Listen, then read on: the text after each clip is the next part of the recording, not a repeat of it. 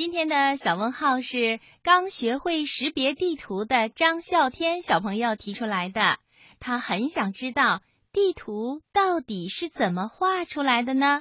好的，马上请出博士爷爷来解答。地图是怎么画出来的？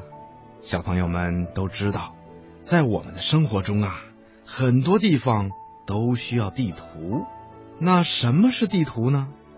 科学家们把地面上的海洋、河流、高山、盆地和城市里的街道、房屋、立交桥，还有公路、铁路什么的，都缩小很多倍，再用一定的专业符号画在纸上，这就是地图。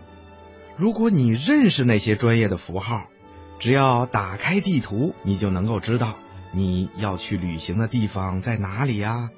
哪儿有山呢？哪儿有水呀？城市的街道怎么走啊？等等等等。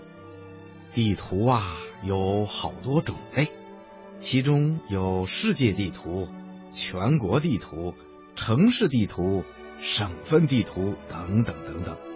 另外啊，根据人们的需要，还有许多专业地图。